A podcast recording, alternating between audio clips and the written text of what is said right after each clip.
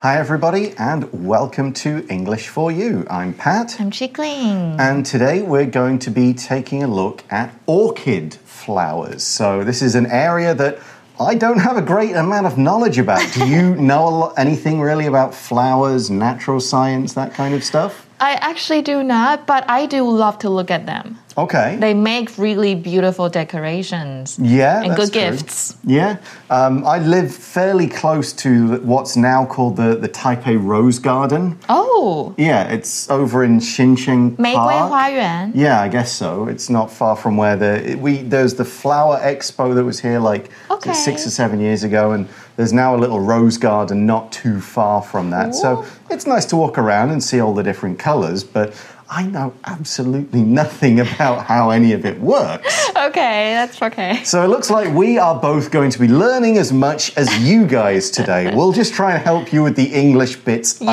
as we go. So let's check out day one and find out what this article is all about. Reading. The beauty and science of orchids. Orchids come in a rainbow of colors, from soft white to brilliant purple to deep orange. Collecting beautiful and exotic orchids began in the 19th century, and the flowers remain popular today. Globally, orchids are the second biggest group of flowering plants. In fact, there are about 800 different groups of them. They can be found in every environment except dry deserts and those covered in ice and snow. There are two main orchid groups. Epiphytic orchids grow on other plants. These mainly grow in hot, humid areas. Terrestrial orchids grow directly in soil. These grow in cooler, drier climates. One reason orchid flowers are considered beautiful is their structure. Both halves of the flower mirror each other, and there's a column with a lip in the center. This lip acts as a landing pad for insects during pollination. Instead of producing just a few seeds like other plants, orchids produce thousands or even millions of them. The wind carries these seeds over a large area, but very few of them ever develop into plants.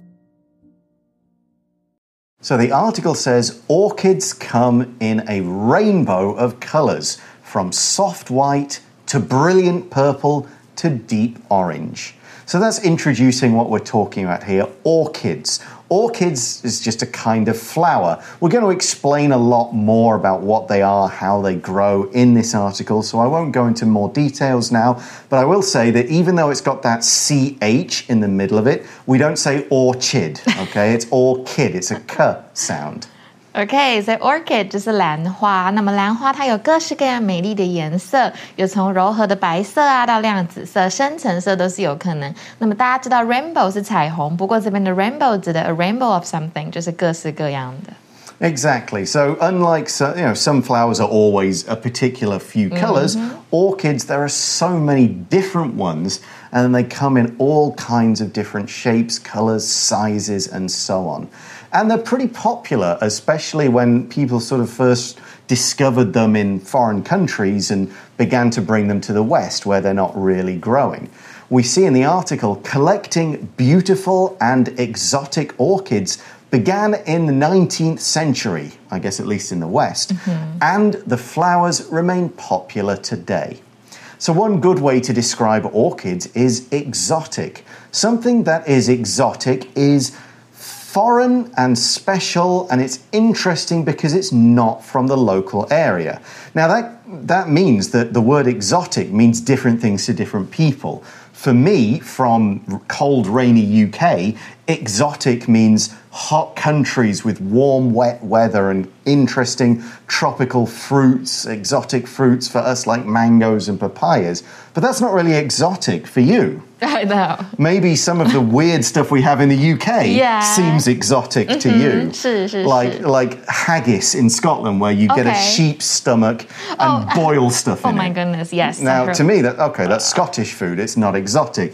Maybe to you, that's like It is whoa, exotic. that's different. 所以 exotic 就是奇异的，或者是外国产的、国外的，都可以当这个意思哦。 So we say the people really, or at least in the West, started to collect these things in the 19th century. But even though that's a couple of hundred years ago, they have remained popular. Let's look at what this word means. So here the word remain means stay or keep. We use it to show that something is in a particular situation or position and stays and continues to be in that particular position or situation. Nothing really changes for it. It doesn't disappear, it doesn't go through any huge changes or anything like that. So we could ask Do you think superhero movies will remain popular over the next five years? 所以 remain 就是依然或者是保持不变的意思。那么 remain 其实通常我们都会加一个形容词在后面，代表保持什么状态。所以比如说，Please remain seated until all the lights are on。等到所有的灯光呢，呃，都都打开之前，大家都要维持坐着的状态。所以收集美丽以及充满异国风情的兰花呢，是开始于十九世纪，而且现在还是很受欢迎哦。Yeah, so they're still popular. People still like them. We see in the article globally, orchids are the second biggest group of flowering plants.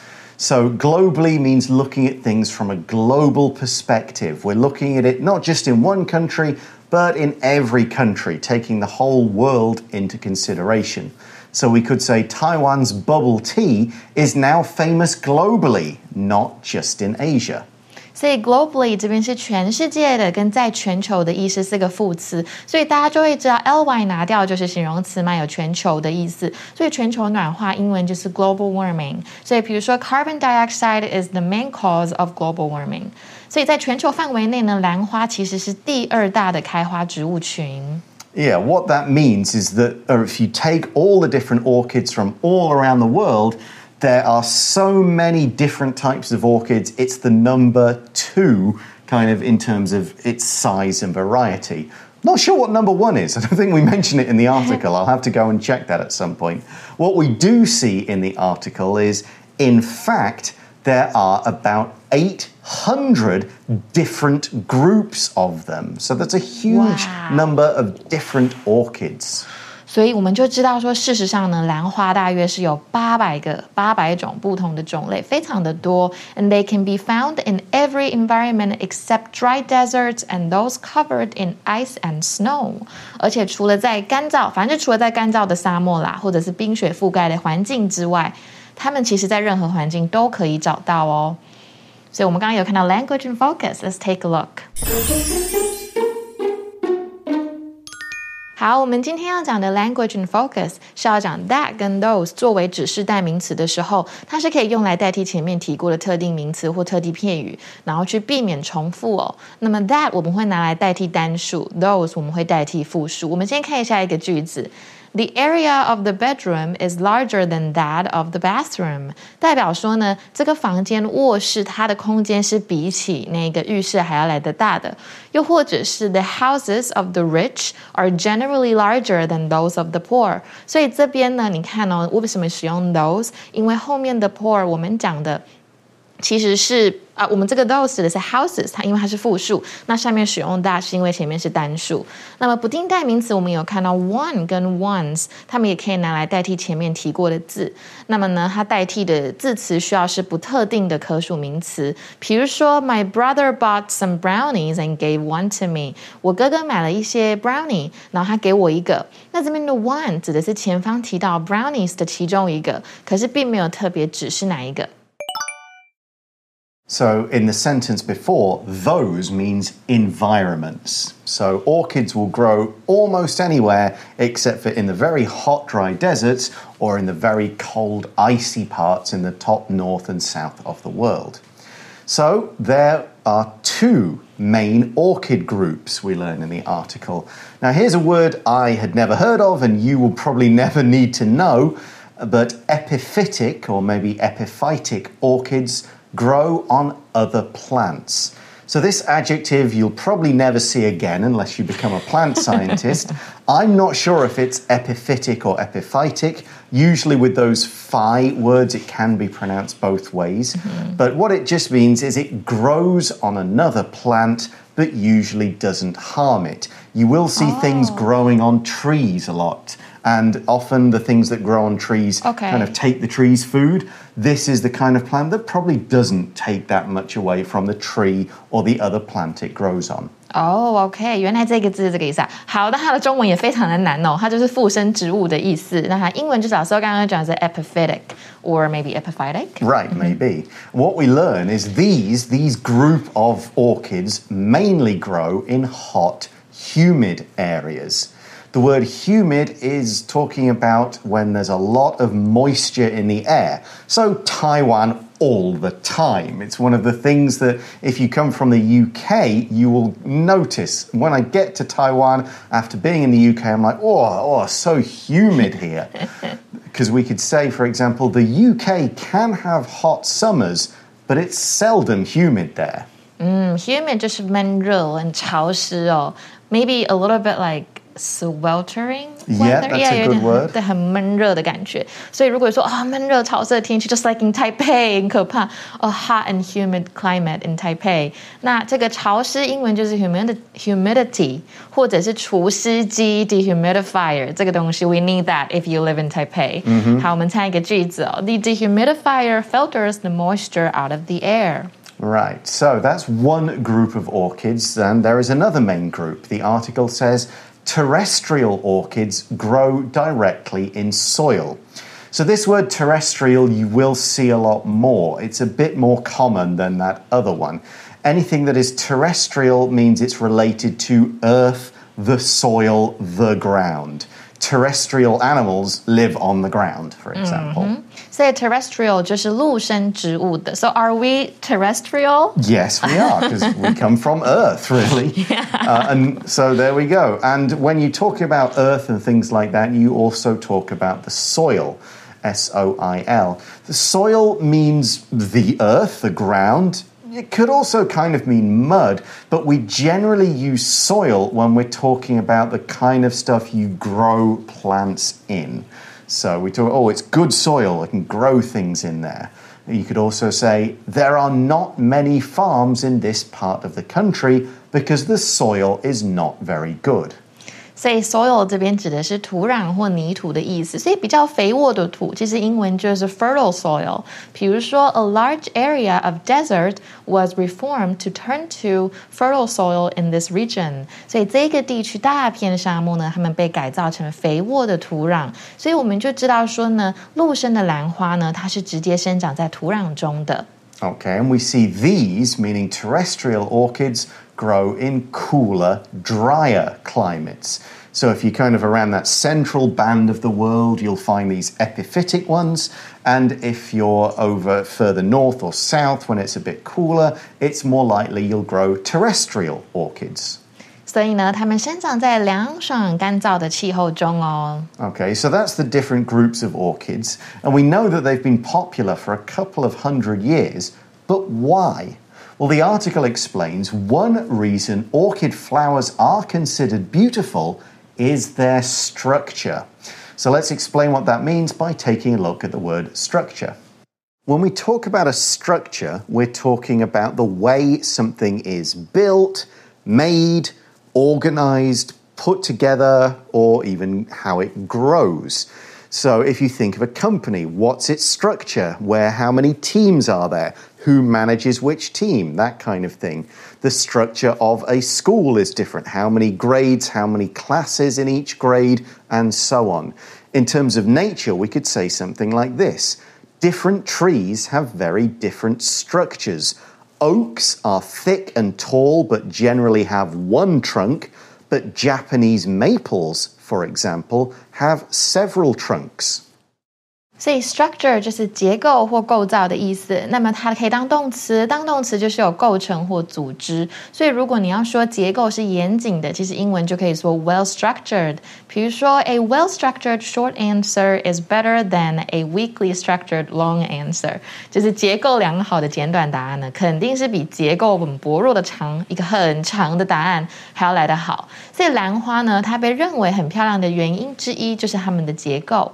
In other words, it's kind of how they look, how they grow, the general form of this flower that makes them interesting and beautiful.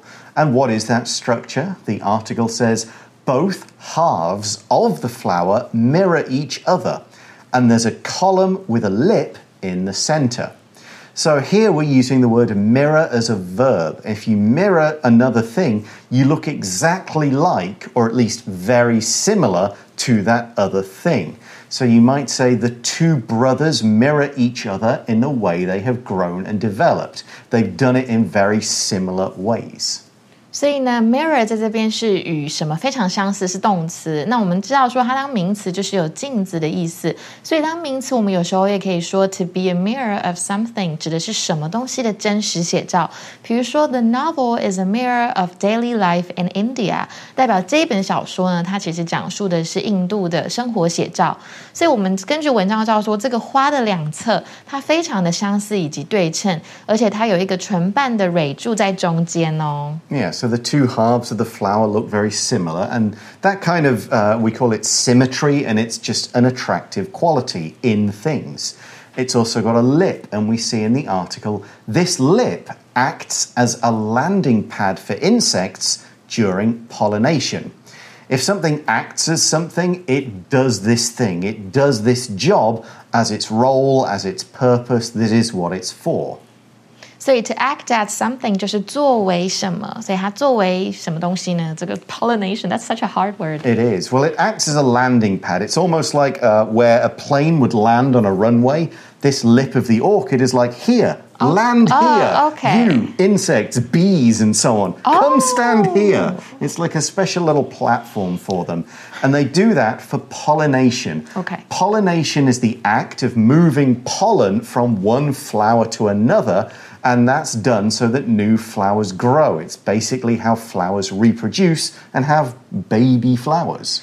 Oh, so pollination comes from the word pollen. Pollen, yes. 哦，它是花粉的意思啦，所以 pollination 就是授粉。所以我们知道说这个唇瓣呢，它在授粉的过程中，老师刚刚有说 landing pad，right？就是充当这个昆虫就可以跑到上面着陆这样子。 Okay, but orchids do this differently compared to other plants. We see instead of producing just a few seeds like other plants, orchids produce thousands or even millions of them.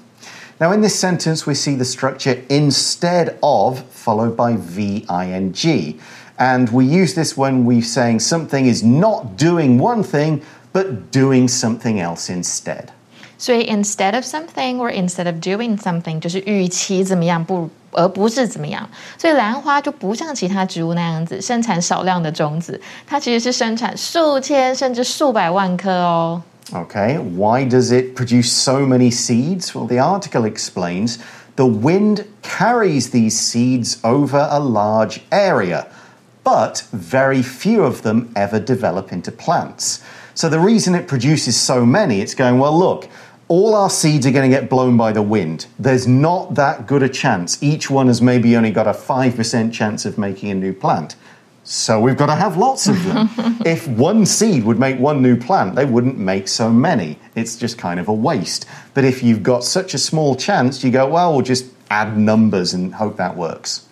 所以呢，风呢会将这些种子带到大片的地区，不过却只有少数可以长成植物。 Okay, so that is a, a pretty heavy look at some Right. plant biology there.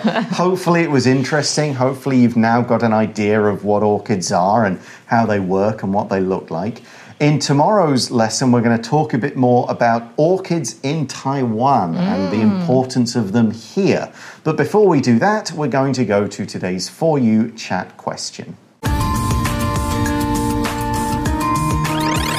you chat. Okay, nothing too heavy for our chat question today. Simplify it a bit. What's your favorite kind of flower and why? Definitely roses. They Roses? are the most beautiful things in the world, and especially the red ones. Okay. I love receiving them. All right, I'll I'll pass that on or tell tell your legions of admirers. She, li- Okay. she likes roses. Give, give her roses. Yeah. How about you? Uh, sunflowers. Oh, sunflowers. Yeah, okay. sunflowers are kind of cool. I think probably it comes from planting them as a kid, uh, and just something. I like, you know, they move right uh, when when the sun's going over the sky. The Yeah. Sunflowers kind of point in the same direction. I just think that's a really cool feature. Wow. They're bright. They've got these nice yellow and orangey kind of. You know, uh, petals on them. I like the way they kind of grow quite tall. Yeah. So, yeah, I just find sunflowers a pretty cool and interesting flower. No reason apart from the fact Yeah. that they're bright. But I do remember as a kid planting some like outside the windows of my house. So maybe it's just that sort of association with Yeah. those kinds of flowers. You know, it's reminding me back to being a kid. And It's kind of like just by looking at them, it makes you feel good. yeah, they're, they're a bright, happy, sunny kind of flower. You can't fault that kind of thing. What about you guys? What is your favorite kind of flower? What would you like to be given as a gift if you were going to get flowers? What kind do you think you would get for somebody you wanted to hmm, make feel good? Have a think about it, have a chat about it, and join us again tomorrow for part two of our article. We'll see you then. Bye for now. Bye. Vocabulary Review Remain. After she saw the fight, Julie couldn't remain silent and decided to talk to the teacher. Globally. McDonald's started with just one restaurant in California, but now you can find McDonald's restaurants globally. Humid. Mandy was used to Egypt's dry climate, so she couldn't stand Taiwan's humid summer weather. Soil. To plant the flowers, you need to dig a hole in the soil first and then plant the seeds in the hole. Structure. The two buildings are owned by the same company, and they have a similar kind of structure. Mirror. All of the dance students' movements mirrored those of their teacher. 智慧小补帖。 Orchid. Exotic. Epiphytic. Terrestrial. Pollination.